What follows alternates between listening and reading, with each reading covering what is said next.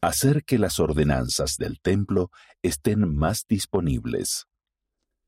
A lo largo de la historia, el Señor ha hecho que las ordenanzas esenciales estén disponibles en sus santos templos.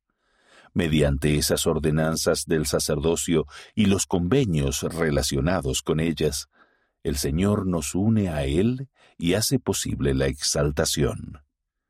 El profeta José Smith recibió revelación que presagiaba la importancia de las ordenanzas del templo tanto para los vivos como para los muertos, antes de que la Iglesia de Jesucristo de los Santos de los Últimos Días fuera siquiera organizada oficialmente en 1830. La importancia de esas ordenanzas en los primeros días de la restauración quedó de manifiesto por el esfuerzo que se hizo de construir templos incluso en circunstancias difíciles. Desde entonces podemos ver su importancia conforme los templos se construyen cada vez más cerca de los miembros de la Iglesia por todo el mundo. 1831.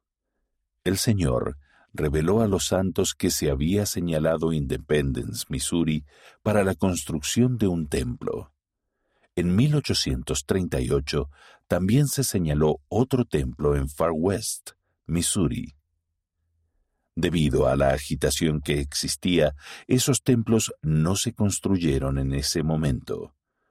No se incluyen en la lista actual de templos anunciados y no están planificados de manera activa. 1836. El templo de Kirtland se dedicó en marzo de 1836 solo seis años después de que se organizara la iglesia restaurada en 1830.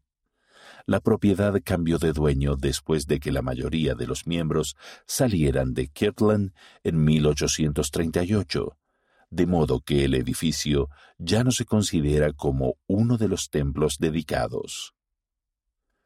1846 el templo de Nabú se dedicó originalmente en mayo de 1846. Fue destruido en su mayoría por un incendio provocado en 1848. El templo de Nabú, Illinois, se reconstruyó en el sitio original y se dedicó en 2002. 1847. Brigham Young anunció lo que llegó a ser el templo de Salt Lake solo cuatro días después de llegar al valle. No fue sino hasta 1893 que se dedicó el templo. 1855 entre el momento del abandono del templo de Nabú en 1846 y la dedicación del templo de St. George Utah, en 1877, no hubo ningún templo dedicado. Los santos de los últimos días podían recibir sus ordenanzas del templo en la casa de investiduras hasta que fue derribada en 1889. 1945 el templo de Mesa, Arizona, ofrecía las ordenanzas en español y fue el primer templo en el que se presentaron las ordenanzas en un idioma que no fuera el inglés. 1978 Con la dedicación del Templo de Sao Paulo, Brasil, en 1978 hubo 17 templos en funcionamiento. 1985 durante el servicio del presidente Spencer W. Kimball como presidente de la Iglesia desde 1973 hasta 1985, se anunciaron 31 templos. 1997 el presidente Gordon B. Hinckley anunció diseños de templos más pequeños.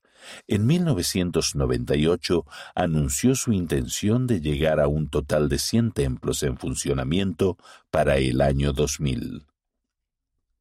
2000. El presidente Hinckley dedicó cuatro templos en una semana, del 11 al 18 de junio. El templo de Fukuoka, Japón, el Templo de Adelaida, Australia, el Templo de Melbourne, Australia y el Templo de Suva, Fiji. 2008. Durante el servicio del presidente Hinckley como presidente de la Iglesia, desde 1995 hasta 2008, se anunciaron 78 templos. 2018. Durante el servicio del presidente Thomas S. Monson como presidente de la Iglesia de 2008 a 2018, se anunciaron 45 templos. 2021. En los primeros cuatro años de servicio del presidente Russell M. Nelson como presidente de la Iglesia, desde 2018 hasta finales de 2021, se habían anunciado 83 templos. 2022.